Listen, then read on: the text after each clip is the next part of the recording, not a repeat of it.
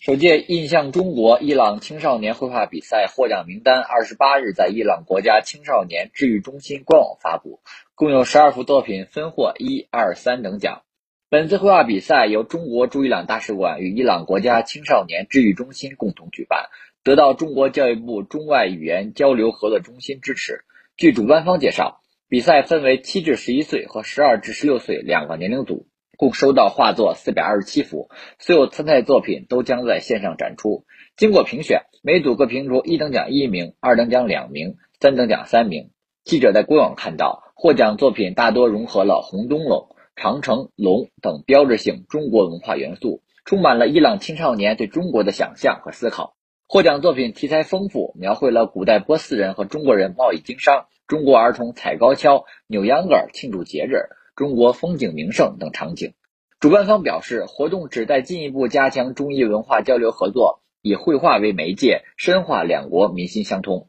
包括获奖作品在内的七十幅画作将参加明年一月四日起在德黑兰举行的为期一个月的优秀作品展，并入选优秀作品画册集。新华社记者高文成，德黑兰报道。